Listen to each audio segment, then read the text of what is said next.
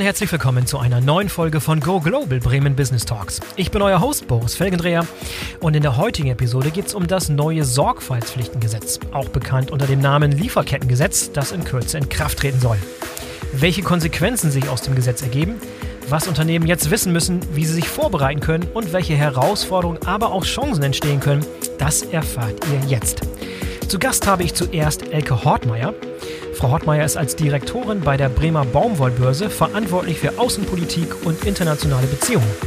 Und gleich im Anschluss daran spreche ich mit Volkmar Herr, dem Geschäftsführer und Leiter des Bereichs International der Handelskammer Bremen. Ich wünsche euch viel Spaß beim Zuhören. Hallo Frau Hortmeier, herzlich willkommen zu Go Global Bremen Business Talks. Schön, dass Sie dabei sind. Ja, hallo Herr Felgendreher, vielen Dank für die Einladung. Sehr gerne, sehr gerne. Frau Hortmeier, Sie sind als Direktorin bei der Bremer Baumwollbörse verantwortlich für Außenpolitik und internationale Beziehungen. Der also perfekt prädestiniert für unseren Podcast. Die Bremer Baumwollbörse hat eine sehr, sehr lange und traditionsreiche Historie, habe ich gesehen. Im nächsten Jahr steht sogar das 150. Jubiläum an.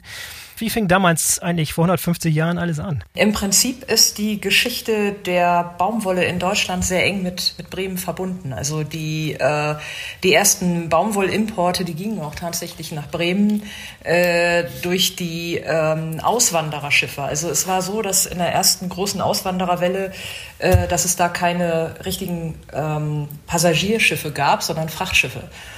Äh, und Bremen hatte ohnehin schon Kontakte nach Nordamerika, äh, sodass äh, Auswanderer über die Schiffe nach Nordamerika fuhren. Leere Schiffe sollten natürlich nicht zurückfahren. Das heißt, es wurden Waren mitgenommen wie Baumwolle oder Tabak. Ja. Das bedeutete Lieferungen von, von Baumwolle nach Bremen. Dadurch wurde dann auch, beziehungsweise in diesem Zusammenhang dann der Norddeutsche Lloyd gegründet, die große Reederei. Äh, und dann ja. hat sich ein großer, intensiver Baumwollhandel nach Bremen entwickelt. Also Hamburg war da viel später dran eigentlich. Und äh, netterweise ist übrigens auch das Gebäude der Baumwollbörse und der Norddeutsche Lloyd vom selben Architekten gebaut worden, der Johann Georg Poppe. Ja, sehr, sehr sehenswert in der Innenstadt von Bremen. Wer es noch nicht gesehen hat, sollte auf jeden Fall mal ja, vorbeischauen. Herzlich willkommen. Noch im selben Gebäude, nach 150 Jahren. Ja, ja, natürlich. Das ist unsere Heimat hier. Ja, Direkt am ja. Marktplatz äh, gegenüber sozusagen des Rathauses zwischen Parlament, Banken und Handelskammer. Ja, wie hat sich denn die Rolle der Baumwollbörse im Laufe dieser 150 Jahren so, so verändert? Da gibt es ein paar Grundlagen, die haben sich tatsächlich nicht verändert, äh, mhm.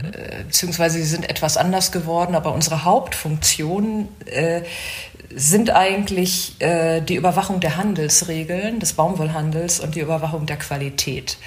Äh, als die ähm, Baumwollhändler anfingen, größere Volumina zu handeln, äh, hat man festgestellt, dass es tatsächlich ein Regularium braucht das ein bisschen sich unterscheidet von normalen Handelsregeln, weil Baumwolle ist eine Naturfaser, die wird äh, gehandelt, wenn sie noch nicht mal gepflanzt wurde.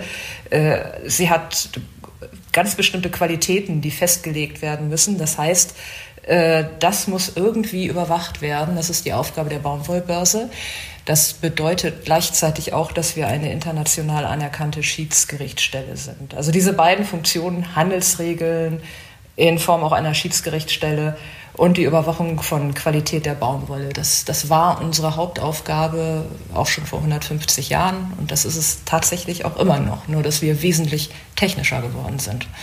Ja, aber das, was sich so der Normalbürger unter einer Börse vorstellen würde, also ein Handelsplatz, das ist es nicht. Es ist kein Handelsplatz, wo die Baumwolle gehandelt wird. Das ist tatsächlich irreführend, ja. Also ja. Börse, Marktplatz in dem Sinne schon. Wir, wir sind Netzwerk, wir vermitteln, aber es ist keine Terminbörse mehr. Es gab mal eine, die ist äh, 1972 eingestellt worden, leider. Ja. Mhm. Lassen wir mal den, den Rohstoff Baumwolle sprechen. Der hat ja, ja im Laufe der Jahre auch einiges an Konkurrenz bekommen, ist aber auch irgendwie heute 2021 irgendwie nicht mehr wegzudenken aus dem Alltag bei uns, oder? Zum Glück.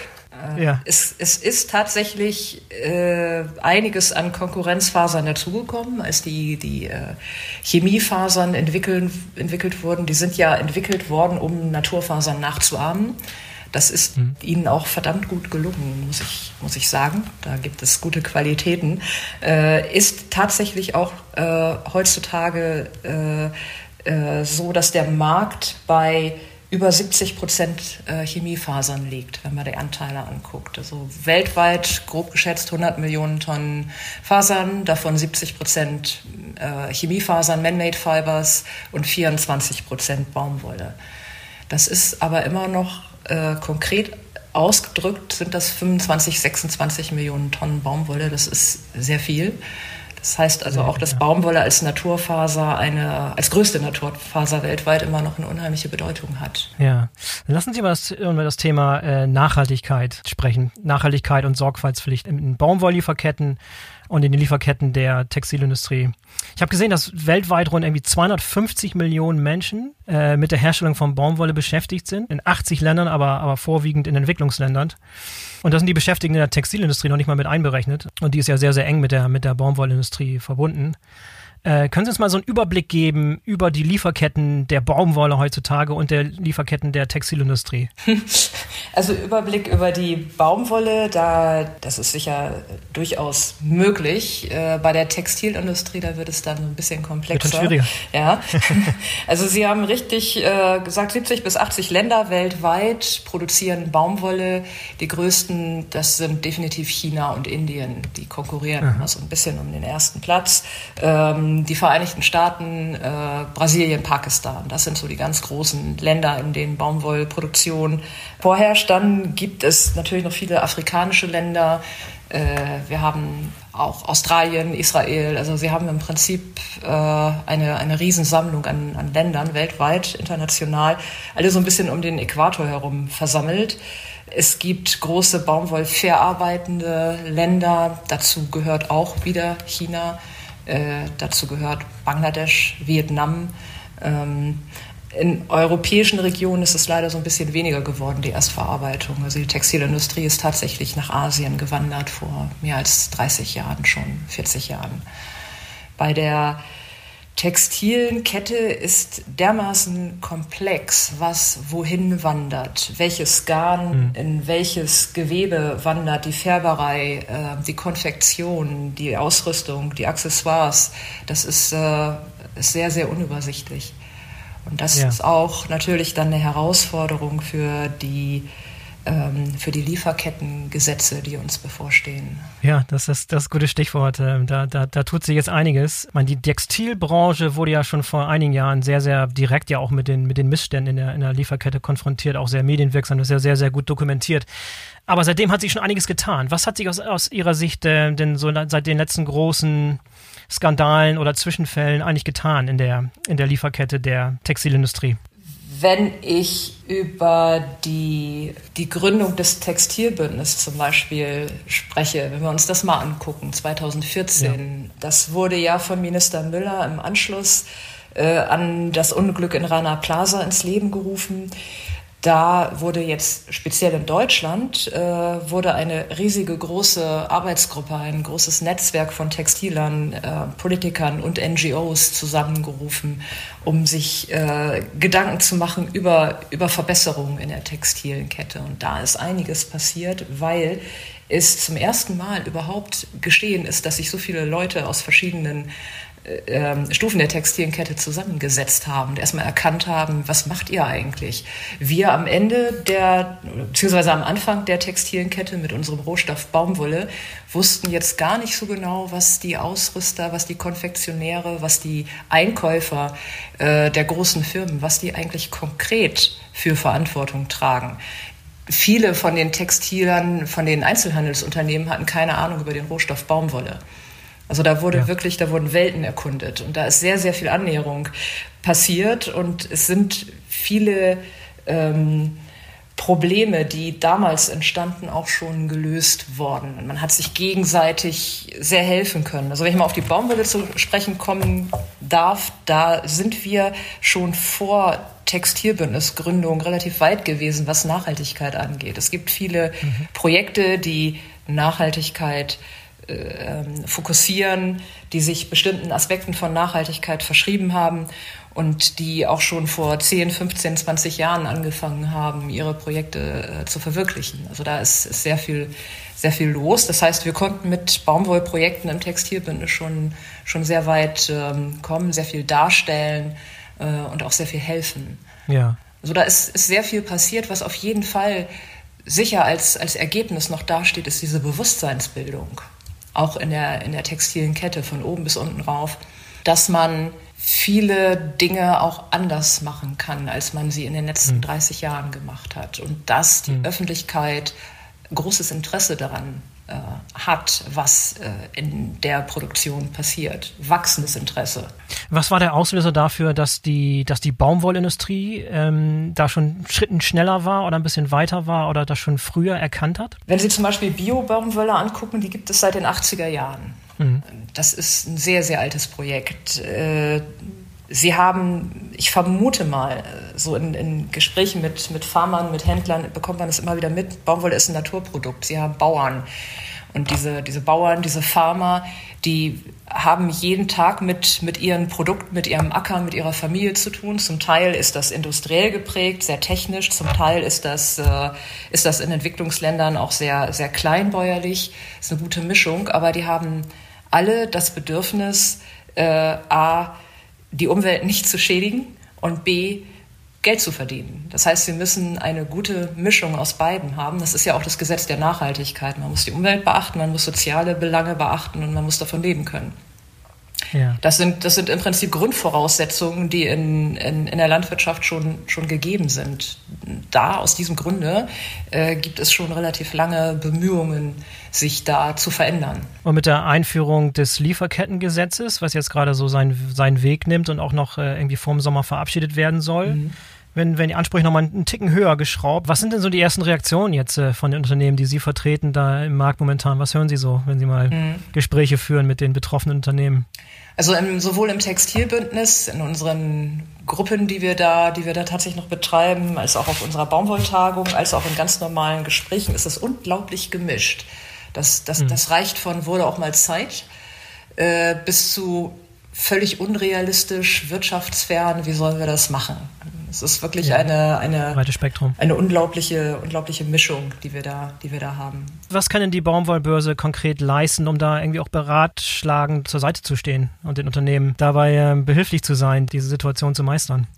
Was wir machen werden, ist äh, unsere Unternehmen äh, zu beraten hinsichtlich der Auslegung dieses Gesetzes. Also wir sind, wir sind ähm, gerade dabei, wir sitzen auch mit unseren befreundeten Verbänden, die da in Berlin sich intensiv damit beschäftigen, zusammen, äh, welchen, welchen Einfluss dieses Gesetz überhaupt haben wird. Das ist alles sehr schwer abzuschätzen. Das heißt, da müssen wir gucken, wie wir unseren Mitgliedsunternehmen helfen können. Äh, zum Beispiel beim Thema äh, Transparenz in der Lieferkette. Also das ist ein wichtiger Punkt, wenn wir dieses Gesetz angucken für viele Firmen. Das betrifft auch Nicht-Textiler, äh, diese Herausforderung, seine Lieferkette zu kennen. Mhm viele, das haben wir auch in der Diskussion gemerkt, viele Unternehmer, die sagen dann, ich kenne meine Lieferkette nicht bis zum Ende. Das geht auch gar nicht, weil ich habe x tausend äh, Lieferanten, äh, ich kaufe ein, ich kaufe fertig konfektionierte Bekleidung ein zum Beispiel. Keine Ahnung, wo die herkommt, kann ich nicht realisieren. Das betrifft auch andere Produkte außerhalb Textil. Das sind dann Herausforderungen, nennen wir es mal, die, die wir ein bisschen lösen können, indem wir zum Beispiel helfen, mehr Transparenz und Nachverfolgbarkeit bei der Baumwolle einzuführen. Es gibt viele Projekte, womit man Baumwolle nachverfolgbar machen kann. Gibt es schon oder werden auch noch entwickelt. Und das ist ein erster Schritt, um am Anfang der Lieferkette eine, eine gewisse Transparenz zu ermöglichen. Sind da alle Unternehmen mehr oder weniger im selben Boot, dass alle so eine schlechte Sichtbarkeit haben oder sind einige schon wesentlich weiter, von denen man vielleicht lernen könnte? Ja, da gibt es große Unterschiede. Es kommt auch immer auf die Größe des Unternehmens an äh, und auf das Volumen, mit dem man, mit dem man handelt äh, oder das man verkauft. Äh, es gibt Unternehmen, die haben eine sehr überschaubare Lieferkette. Äh, die haben vielleicht sogar eine Wertschöpfung in Europa. Das ist dann relativ einfach und gut äh, hm. zu, zu überschauen. Dann gibt es welche, die sind weltweit aufgestellt und die haben x tausend Lieferanten und die müssen dann noch ein bisschen genauer hingucken. Wenn wir jetzt das Beispiel zum Beispiel, wenn wir nennen, die Bio-Baumwolle ist ja immer sehr, sehr begehrt äh, in der Diskussion und ist ein ganz kleiner Bereich in der Baumwollproduktion, aber sehr erfolgreich im, äh, im Bereich Nachverfolgbarkeit. Äh, da gibt es äh, die Bio-Baumwollproduktion, es gibt Zertifikate, die weitergereicht werden, Transaktionszertifikate, die über die ganze Kette hin weitergereicht werden kann, sodass man tatsächlich nachverfolgen kann, wo kommt die Baumwolle her, wie wurde sie verarbeitet. Also man hat so eine lückenlose äh, Übersicht über die einzelnen Stufen. Das äh, ist in diesem kleinen Bereich möglich. Ob es sich mhm. als massentauglich erweisen würde, müsste man dann mal gucken. Aber da ist auf jeden Fall schon einiges passiert. Und äh, im Massenbereich, da gibt es total interessante Projekte, die alle zum Beispiel entweder mit Blockchain zu tun haben oder aber mit Isotopenanalyse, ja, ja. wie auch immer, mit irgendwelchen Tracern, die in der Verarbeitung äh, aufgesprüht werden. Da gibt es tolle Projekte. Ja, haben Sie das Gefühl, dass da die Innovationsfreudigkeit größer geworden ist auf, aufgrund der Tatsache jetzt? Oder? Nee, die war schon vorher da. Die war schon da? Okay. Aber jetzt wird es gepusht. Aber die, die äh, Innovation, der Forscherdrang, der ist äh, eigentlich immer da nochmal zurückzukommen auf die, auf die, auf die Treiber des Ganzen. Also wir haben jetzt darüber gesprochen, über den Gesetzgeber, über Lieferkettengesetz, das ist so ein Treiber von dieser Sichtbarkeit und dieser Nachhaltigkeit in Lieferketten. Aber das andere Element hatten wir auch ganz kurz angesprochen schon, sind die, sind die Konsumenten. Welche Rolle spielen die Konsumenten, dass sie wirklich wach werden und, äh, und wirklich das auch einfordern und wirklich auch mit ihrem Geldbeutel sozusagen entscheiden, für welche Produkte sie sich entscheiden? Das ist eine gute Frage. Die stellen wir uns auch sehr, sehr häufig und die haben wir uns auch im Textilbündnis in den Diskussionen ständig gestellt. Da gibt es mittlerweile mhm. relativ viele Umfragen, die ähm, sich alle widersprechen. Die einen sagen, der Kunde möchte gerne Nachhaltigkeit und er ist bereit dafür zu bezahlen. Die anderen sagen, nö, äh, Nachhaltigkeit steht am Point of Sale an Platz 14. Das eigentlich Wichtige, das ist ähm, die Farbe, der Preis und ob es passt. Was im Endeffekt ähm, da tatsächlich passiert, das muss man äh, dann gucken, wenn man sich die Verkaufszahlen ansieht. Äh, in den letzten Jahren war es so, dass Nachhaltigkeit äh, durchaus gekauft wurde, aber nicht vorherrschend. Vorherrschend sind preisbewusste Entscheidungen, Kaufentscheidungen. Und in diesen Diskussionen haben wir auch gerne die Frage gestellt, glaubt ihr wirklich, dass der Kunde am Point of Sale, also im Laden, das Thema Menschenrechte im Kopf hat? Oder dass er sich über Umweltzerstörung Gedanken machen möchte? Oder möchte er einfach ein schönes Kauferlebnis haben? Das sind so Dinge, die haben wir auch noch nicht geklärt. Ich glaube, das ist sehr vielschichtig. Und ob sich das jetzt tatsächlich auch so umsetzt, ob der, der Kunde für Bemühungen der Textilindustrie wirklich viele Dinge zu sichern und nachverfolgbar zu sichern, das kostet ja Geld, ob er dafür dieses Geld auch auf den Tresen legt, das wissen wir nicht. Wie, wie groß ist das Preispremium von Öko-Baumwolle im Vergleich zu konventioneller Baumwolle als Rohstoff jetzt? Sie haben einen Unterschied zwischen, es kommt immer darauf an, aus welchem Land Sie sind, äh, aus welchem Land Sie die Baumwolle einkaufen. Das reicht von, von einigen wenigen Prozent bis 50 Prozent Aufschlag.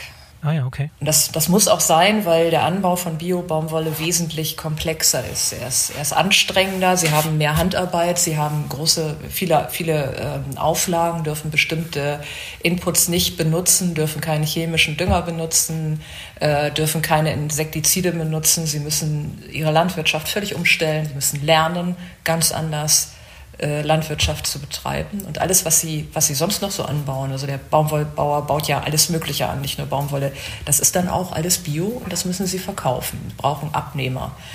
Das ist ein wirtschaftliches Risiko. Und all das äh, kommt dazu und deswegen muss der Baumwollfarmer, der Bio anbaut, ein bisschen mehr Geld bekommen. Ja, glauben Sie, dass äh, jetzt äh, nach Einführung dieser Lieferkettengesetze sich der, der Sourcing-Markt substanziell verschieben wird? Das heißt, werden Unternehmen aus Deutschland zum Beispiel sich auf andere Sourcing-Märkte spezialisieren und ihren Einkauf entsprechend umschiften, um das Gesetz einhalten zu können? Ich denke, es wird sowohl das eine als auch das andere passieren.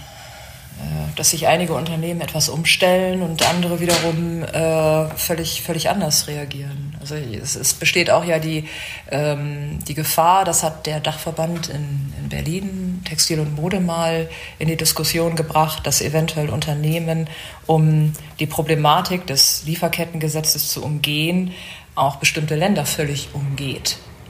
Ja. Das, das kann natürlich auch passieren, aber ich denke eigentlich müssen wir abwarten, wie sich, wie sich das entwickelt. Sehen, ja. Also das, das kann man überhaupt gar nicht voraussagen.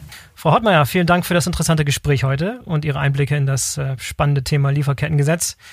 Ich wünsche Ihrer Branche auf jeden Fall schon mal viel Erfolg bei der Umsetzung, wenn es dann soweit ist. Ich danke Ihnen. Bis zum nächsten Mal. Tschüss.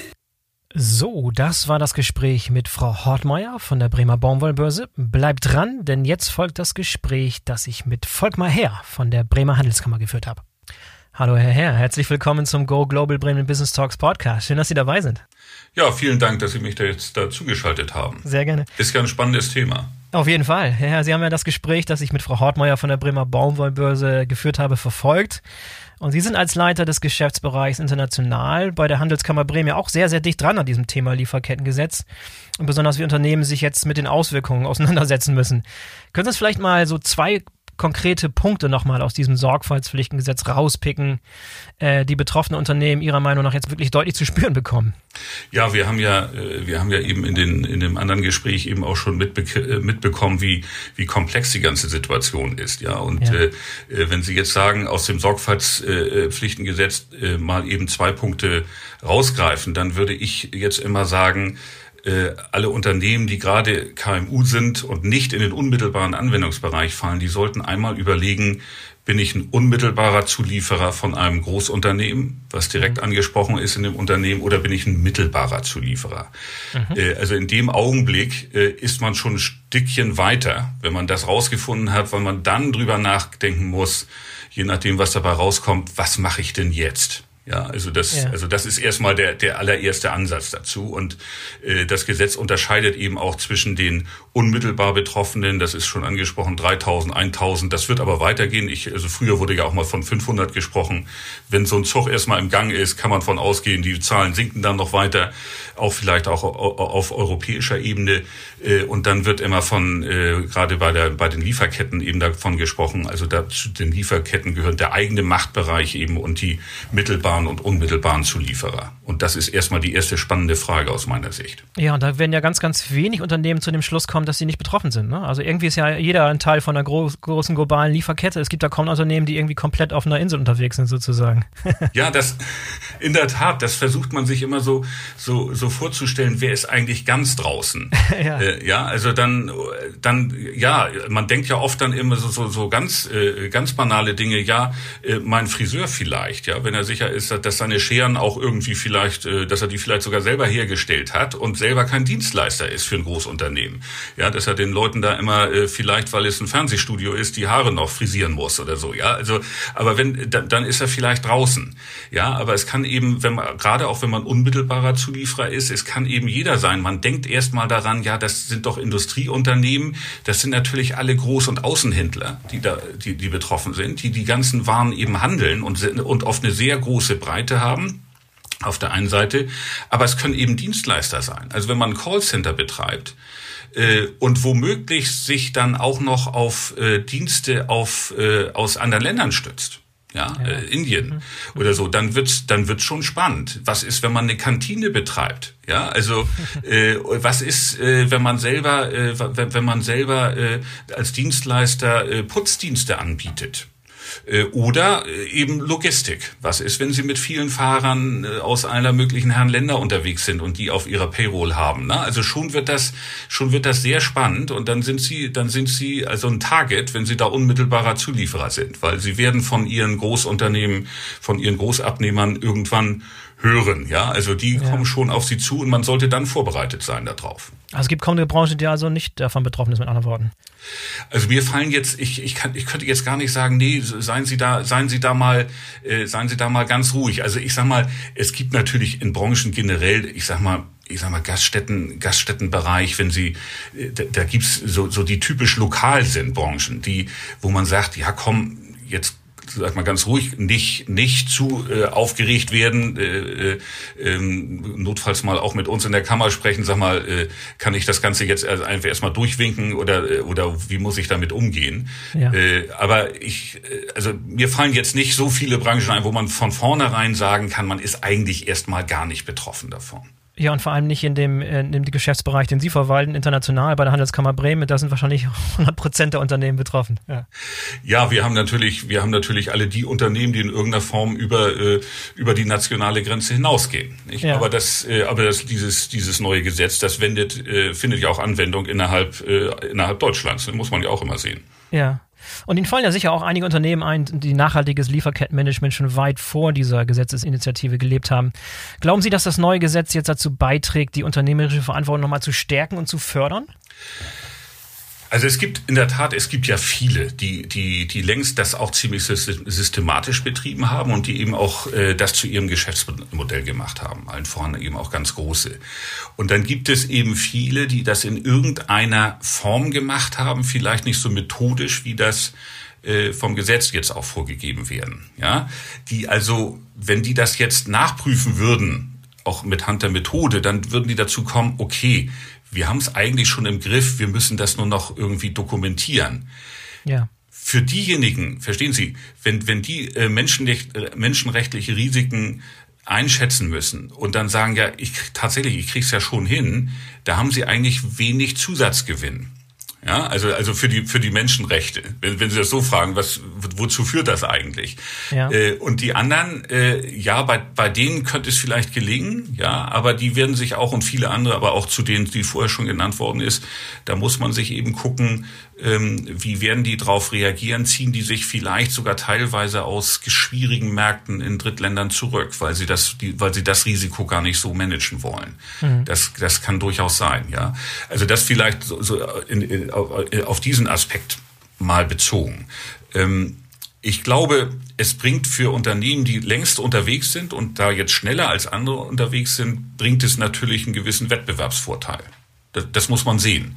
Ja, und äh, äh, den wollen die, den wollen die natürlich auch gerne schöpfen. Das ist völlig legitim, ja, äh, diesen Wettbewerbsvorteil auf die Straße zu bringen. Und deshalb wird von vielen Unternehmen, die gerade die größeren sind und und und auch schon das methodisch voll durchgezogen haben, die sprechen sich oft auch dafür aus, dass es so eine gesetzliche Grundlage gibt, weil in dem Augenblick wird dieser Vorteil auch zementiert. Ja, das muss man so sehen. Während die anderen, die jetzt noch nicht so gut vorbereitet sind, aber sagen, ja, wieso? Ich, ich bin doch hier ein ordentlicher äh, bremischer Kaufmann, sage ich mal so. Ich guck ja. mir doch, kann mir doch morgens in den Spiegel gucken. Ich verstehe das gar nicht. Äh, für die ist das eine zusätzliche Herausforderung. Ne? Ja, und nochmal zurück zu diesen, diesen kleineren. Also das Einhalten von Menschenrechten und Umweltstandards in so einer langen, komplexen Lieferkette erfordert ja auch mal den Austausch und den Zugriff auf Informationen. Wie könnte das äh, aus Ihrer Sicht aussehen? Was ist so eine praktikable Lösung, die auch für kleine oder mittlere äh, Zulieferbetriebe funktionieren könnte? Ja, der Zugriff in der Tat, der Zugriff auf die Information und stabile Information ist, ist gerade für die kleinen und mittleren Unternehmen ein Riesenproblem. Ja. Nun sind die ja nicht automatisch jetzt von diesem Gesetz betroffen. Nicht? Also sie, die werden angesprochen werden von ihren, äh, von ihren großen Abnehmern. Wie gesagt, man muss selber, man muss selber darauf vorbereitet sein.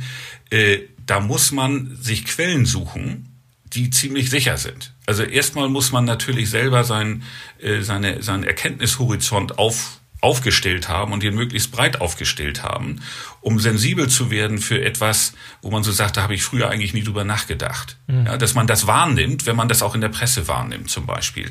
Aber dann braucht man eben stabile andere Erkenntnisquellen und da gibt es, das ist ja ein allgemeines eben Phänomen, dass diese Methodiken sich entwickeln, da gibt es Hilfsquellen auch, ja, die, die sind auch längst installiert, wo man, äh, die kann man einsetzen, auch als KMU, um zu gucken, also ich bin in der Branche, ich bin mit dem Produkt, ich bin in dem Land unterwegs, äh, ist da was. Da gibt es erste Ansätze, um darauf hinzukommen. Wo wir von Seiten der Wirtschaft immer gesagt haben und wo ich finde, dass es eben vielleicht auch noch nicht vollständig dann sozusagen durchdekliniert worden ist.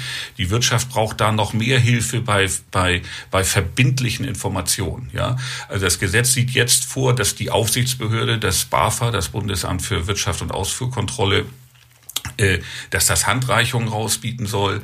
Ähm, also mir würde da was ganz anderes vorschweben, dass nämlich Unternehmen eine Art verbindliche menschenrechtliche Auskunft beantragen können ne, beim, äh, bei dieser Aufsichtsbehörde. Mhm. Das ist bisher so nicht vorgesehen. Das kennen wir aus anderen Bereichen des Außenwirtschaftsrechts auch. Damit man, mhm.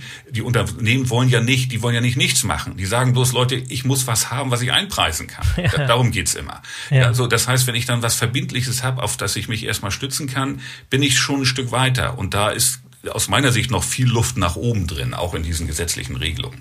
Ja, Frau Hortemeyer hat ja auch schon erwähnt, dass der Informationsbedarf bei den Unternehmen momentan besonders hoch ist. Haben Sie vielleicht noch ein paar Tipps für uns, wo Unternehmen Infos sowohl zur Rechtslage als auch zu dieser praktischen Umsetzung bekommen können? Also äh, Sie, Sie finden die im Internet, aber natürlich auch bei uns in der Handelskammer. Also wir haben, mhm. wir fliegen da eine eine Webseite, wo wir die wichtigsten Links überhaupt erstmal angegeben hat, damit man sich mit dem Thema, äh, damit man sich mit dem Thema beschäftigen kann. Da kommt man von da aus auch eben auch auf andere Plattformen, auch auf diese Informationsplattform. Gibt verschiedene, auch von der Bundesregierung gibt es so ein Helpdesk, Desk, der organisiert wird.